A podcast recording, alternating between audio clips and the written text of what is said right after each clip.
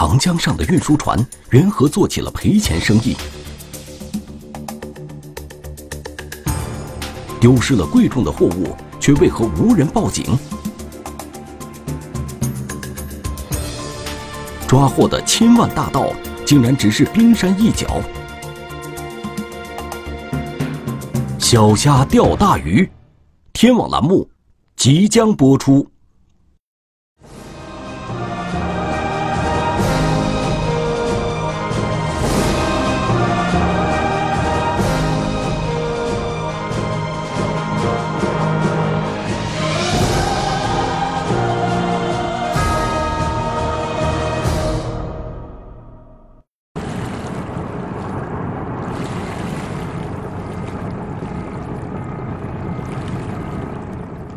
有些时候我在想啊，我们刑事破案啊，也像出去钓鱼。本来呢就想钓个小鱼小虾的，可是没想到呢，就通过这个小鱼小虾，我们又钓出来一些大鱼。陈栋是长江航运公安局南通分局刑侦支队的支队长，江边长大的他，业余爱好就是钓鱼。在他眼中，钓鱼并不是件简单的事，他和办案有些相似之处。鱼钩出水面之前。谁也说不准钓上来的会是什么。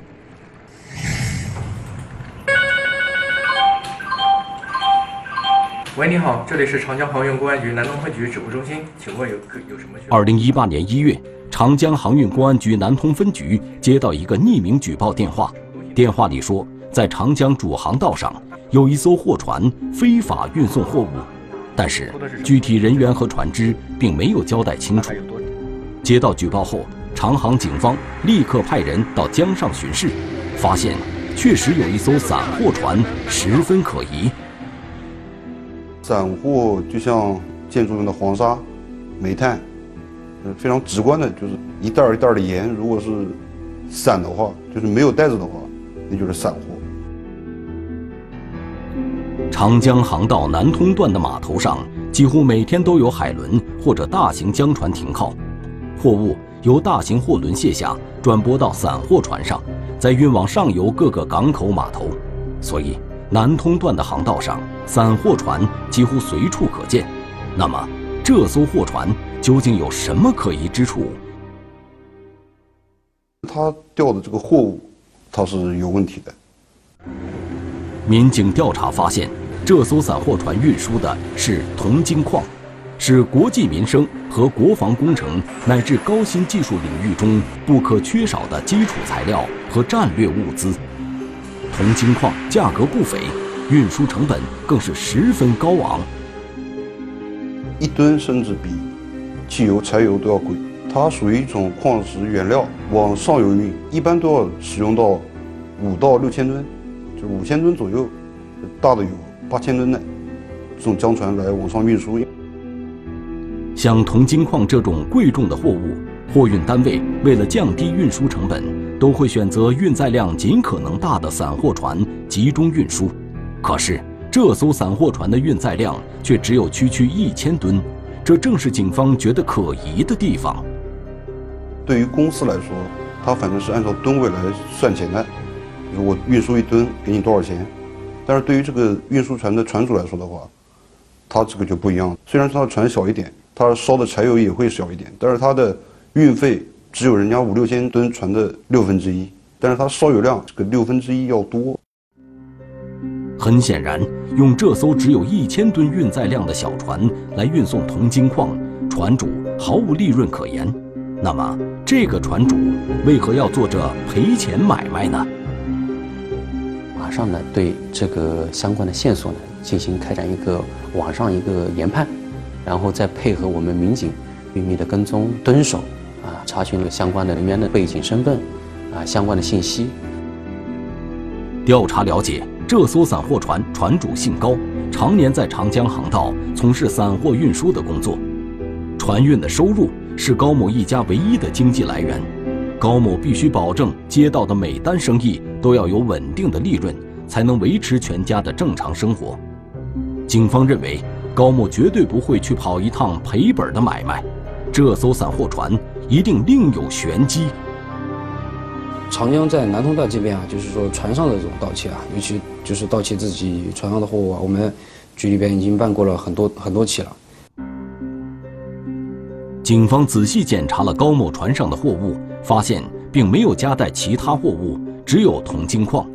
那么，问题只可能出在这批铜金矿身上。突然间，一个大胆的想法出现在支队长陈栋的脑海里：会不会高某这艘船赚的不是运费，而是倒卖这批价值不菲的铜金矿的获利？这些铜金矿从何而来？高某又打算将这批货运往何处？陈栋的思路一下子开阔了起来，他决定从这个方向入手彻查这起案件。我们发现呢，每逢十天左右的时间，它就会有一艘船舶来到南通，就夜间呢，就有人乘小船上去，两条船接触之后，然后，呃，会有他们会有从船上卸载相应的那个货物下来。这种卸货的方式和时间都很反常，再考虑到南通的冶金企业对铜金矿的需求量并不大，警方怀疑高某这条船上的铜金矿很可能来路不正。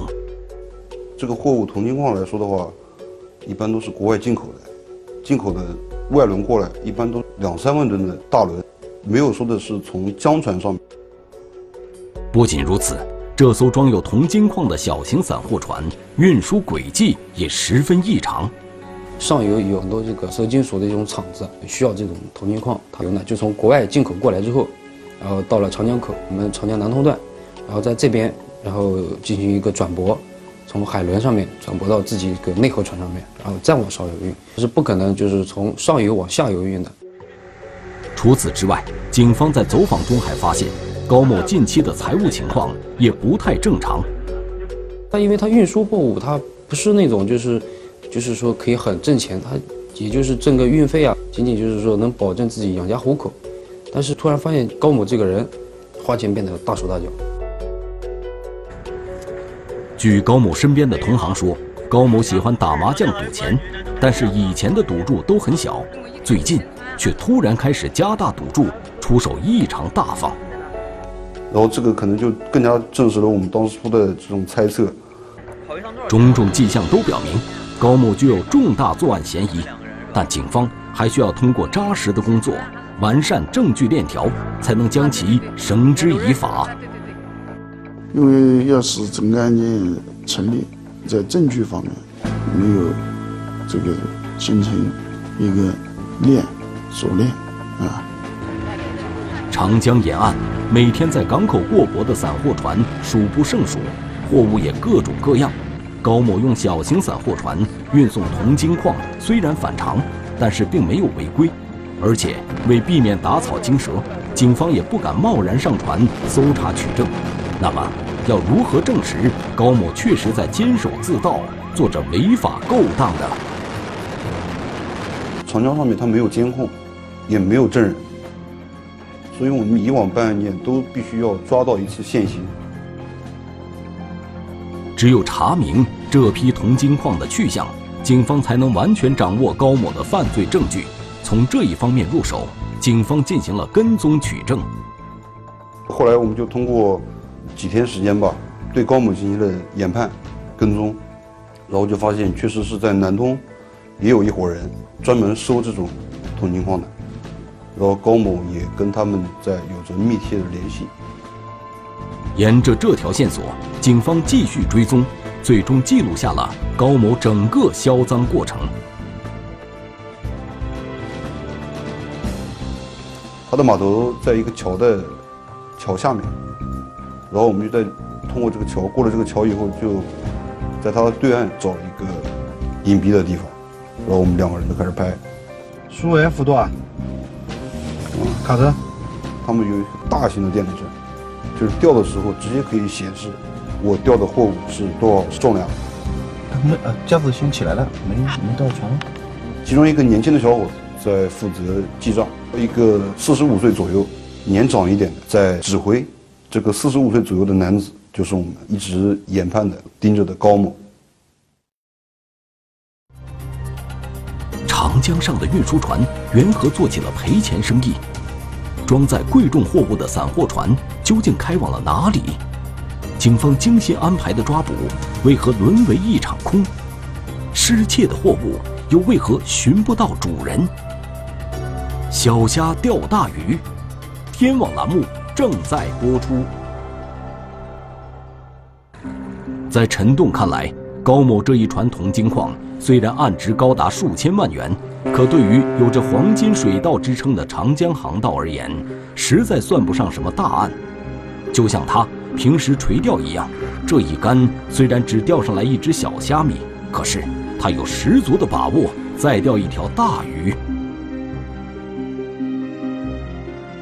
其实我们一直没有动手，就是想着这伙人进行交易的时候，我们再抓到他们的嫌疑。因为一手销赃我们已经有了直接的证据，然后我们就想着二手销赃的时候也能找一个直接的证据，然后当时就并没有急着动手，路人嘛，就还是按照原来你所盯的那几个人一直盯着。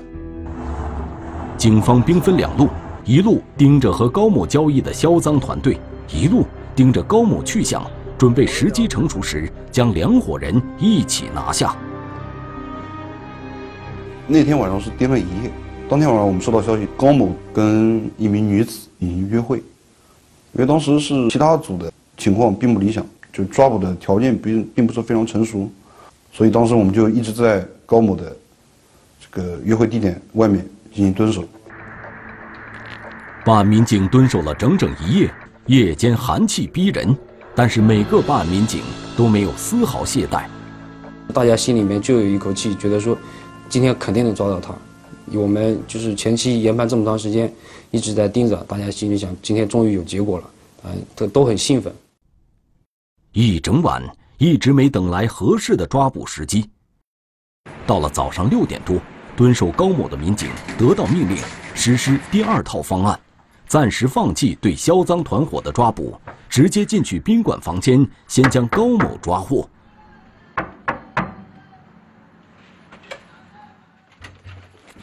你们是谁？进去之后，发现屋子里只有一个女的，找遍了屋子里没有发现高某。当时第一个就反应就是怎么会这样子？对高某的抓捕竟然扑了个空。这让民警感到意外，到底是工作中哪个环节出现纰漏了呢？呃，蹲了这么长时间，已经看到有这个入住信息，认为当时条件已经很成熟了，结果最后人没抓到，瞬间就是特别失落，那个就为什么会扑空的感觉。不仅如此，现场的民警还面临一个非常棘手的问题，那就是他们的身份。已经在女子面前暴露了。如果这名女子将情况告诉高某，那么对于警方的工作是非常不利的。我们当时是当机的立断，我们也之前就知道高某跟这名女性她保持着一个不正当的男女关系，并不是情侣或者夫妻。呃，所以当时我们就把这名女性带到我们派出所进行询问。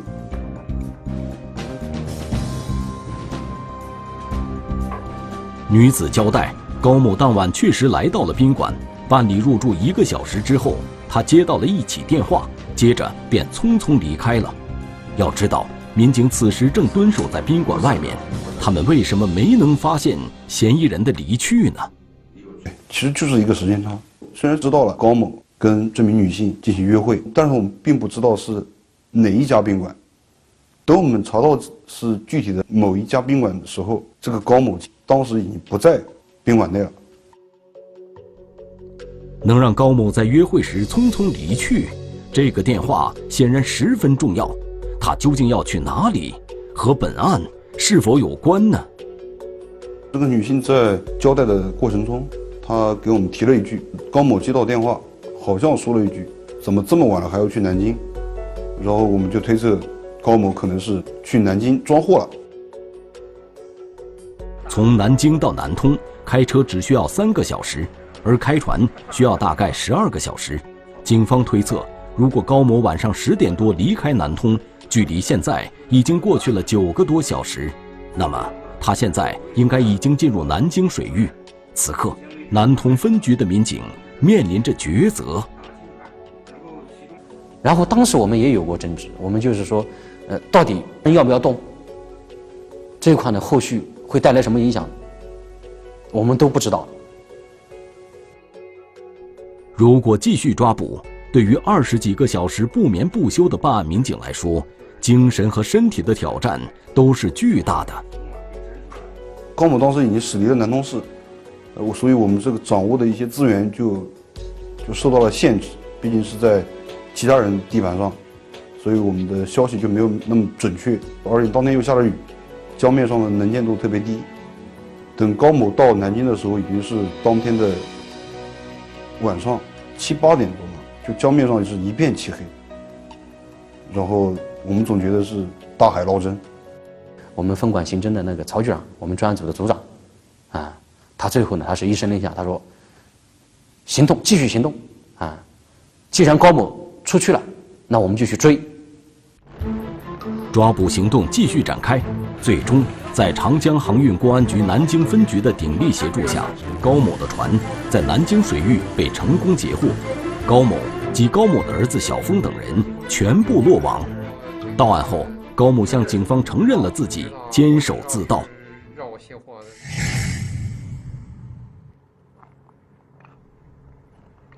在沉洞的钓竿上，高某只能算小虾米。高某落网后，警方顺藤摸瓜，将涉嫌和其进行交易的销赃团伙也一举拿下。说当时我们专案组还是感到非常非常开心的，毕竟盗窃八九百万这个案值也是非常大的，就是大家感觉就是能够打到打掉这个团伙，这个还是感觉到非常兴奋的。可是，随着案件侦破工作的推进，陈栋失望地发现，这个销赃团伙的规模。和他想象中的大鱼还差得很远。在我们慢慢案件的梳理过程中啊，就发现有些情况就不对了。专案组发现，案件中还存在太多无法解开的疑团，这些都表明，看似归于平静的江面，还有条大鱼藏在水底。它是从海外进口了之后，从长江下游，它是一般是往上游运的。但但是我们这一次呢，这个根据犯罪嫌疑人高某交代啊，他是从南京装载了铜金矿之后，他是往苏州下游跑。不仅是运输路线异常，更可疑的是高某始终不肯交代，他偷的到底是谁的铜金矿？竟然能够承认自己盗窃了运输的货物，那为什么不能够告诉我们他的货主单位？还有装货点到送货点，没有货主，找不到本案的受害者，案件办理就无法正常进行。民警对高某的审讯工作持续进行着，试图得到一些任何有关货主的信息。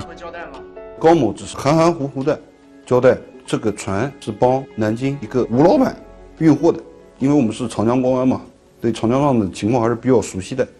一般这种货物要么就是。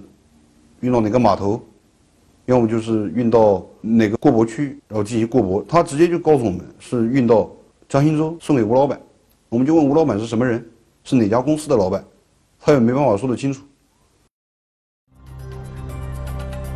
承认犯罪事实，为何却不交代犯罪细节？货主的突然来电让案件更加扑朔迷离。神秘的告密者冒险来电是什么目的？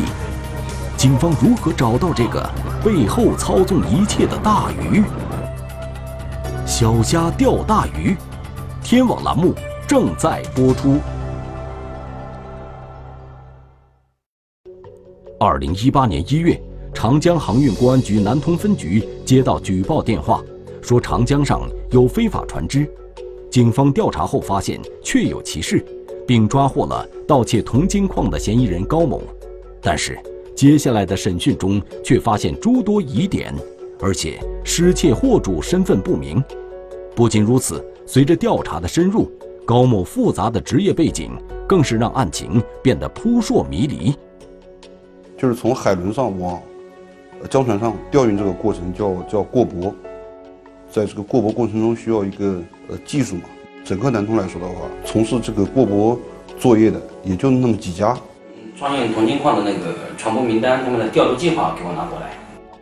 也就是说，高某如果有用大船过驳铜金矿的资质，那么高某本人应该是这几家公司中其中一家的职员。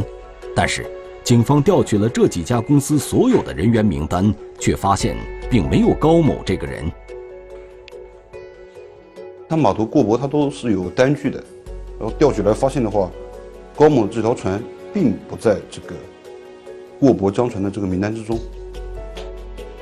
高某并不具备过驳并运输铜金矿的资质，那么谁是那艘失窃货物的大型散货船船主呢？高某口中的吴老板到底是谁？是否确有其人呢？就在高某在审讯室接受警方讯问的时候，警方的证物袋里突然响起了手机铃声。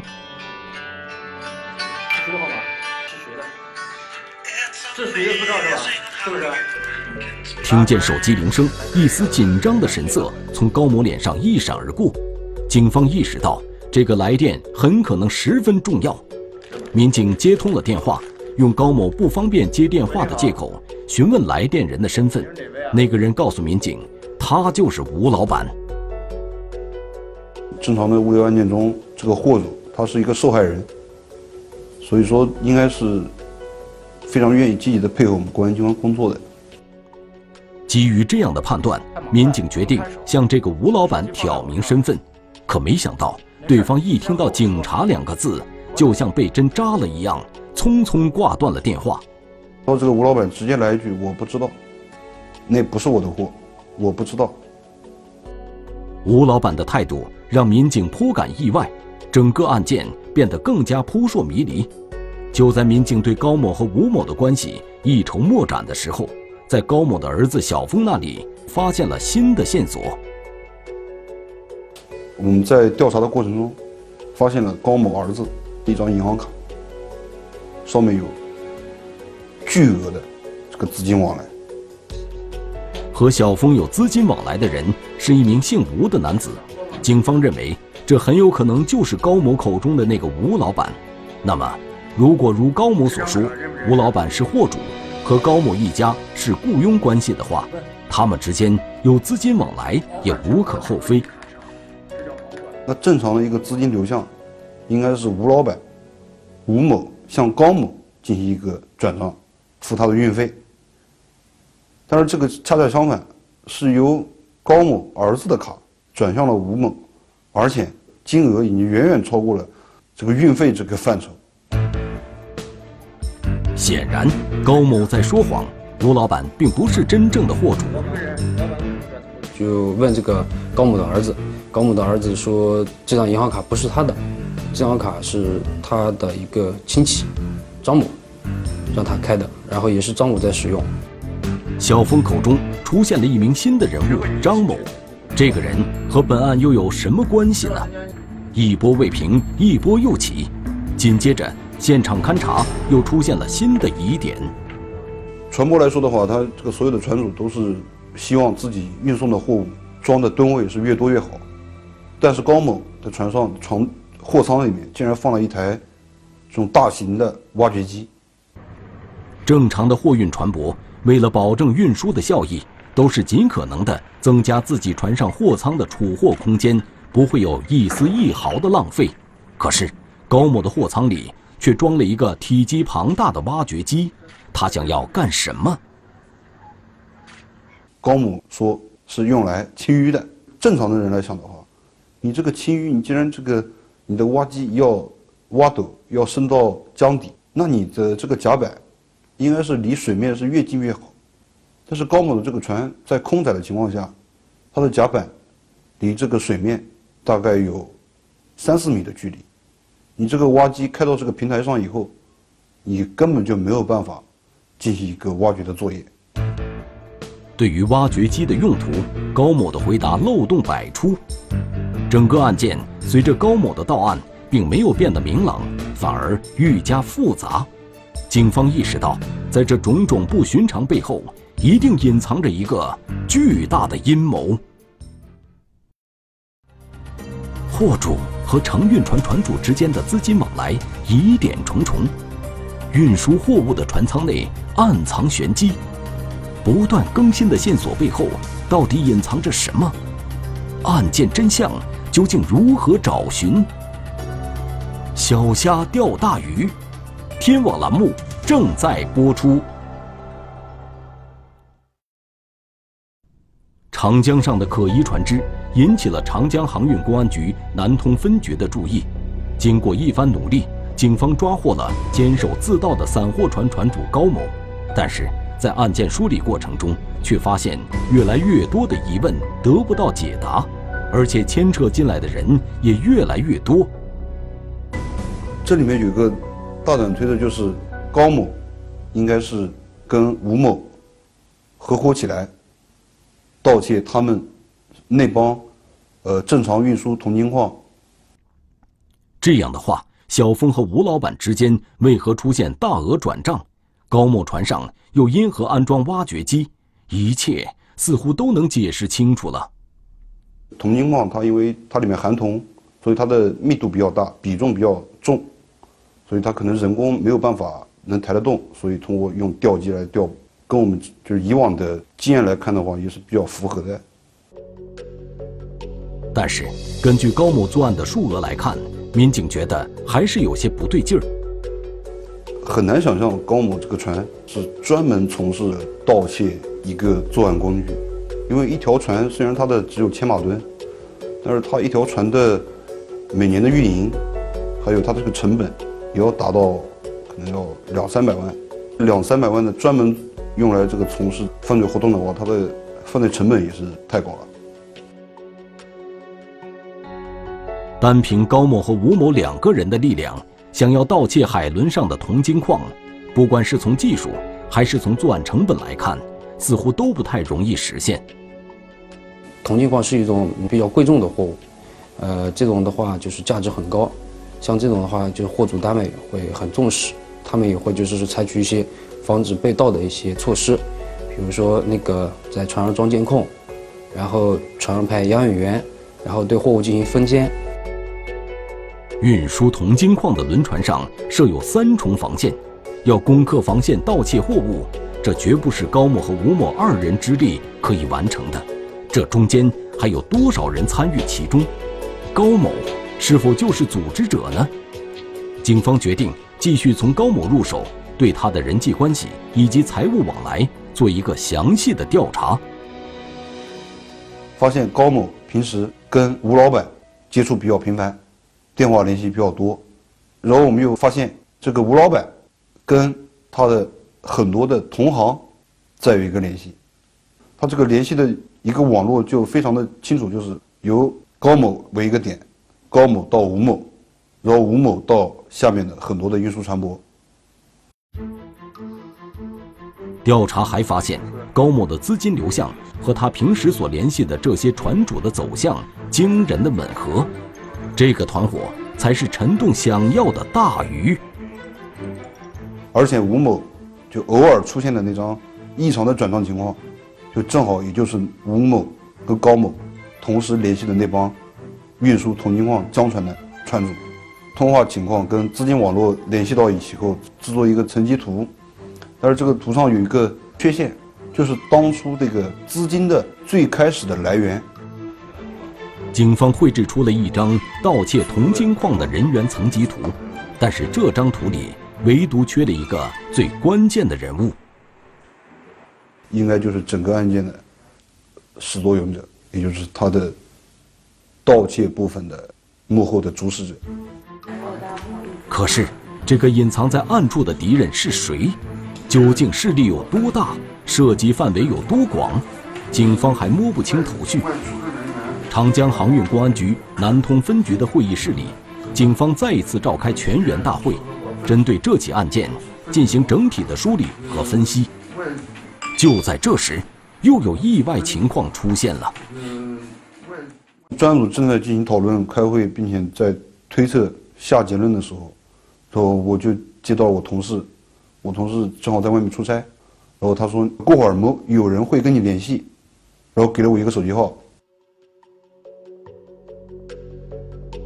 民警任伟伟跟支队长陈栋说明了情况之后，就离开会议室。刚走到门口的时候，他的手机就响了。然后对方直接就问我：“你是不是某某警官？”我说：“是的。”他说：“你现在身边有没有固定电话？”我说：“有。”他说：“那你用固定电话给我打一个电话。”然后我就用我们队里面的固定电话给那个陌生的那个号码打了一个电话。然后他说：“你再稍等我两分钟，我要核实一下。”然后当时我就猜测，他其实是想核实一下我的身份是不是真正的警察。没过多久，指挥中心反馈过来一个情况：有人拨打幺幺零报警电话，向警方核实他刚刚提供的座机号码。对方如此慎重，这让警方一下子上了心，莫非和案件有关？不一会儿的功夫，他办公桌上的电话再次响了起来。因为我是举报人，希望你能理解。如果说嗯我告人家的话，人家会弄死我的，你知道吧？嗯嗯嗯。你这个你放心，我是在刑拘队给你打电话，这个你放心，旁边也没有其他人。全部核实完以后，他主动给我打来的电话，然后换了一个号码，然后他希望能够，我现在告诉你的情况，能不能是相当于吴某告诉你，就给吴某争取一个宽大的立功的一个机会。说明用意之后。这个神秘人向民警提供了他所知道的线索，跟我们说的是，你们所抓的这个高某，只是整个环境中一个很小的部分，就是他所偷的那一部分，是非常非常小的小虾。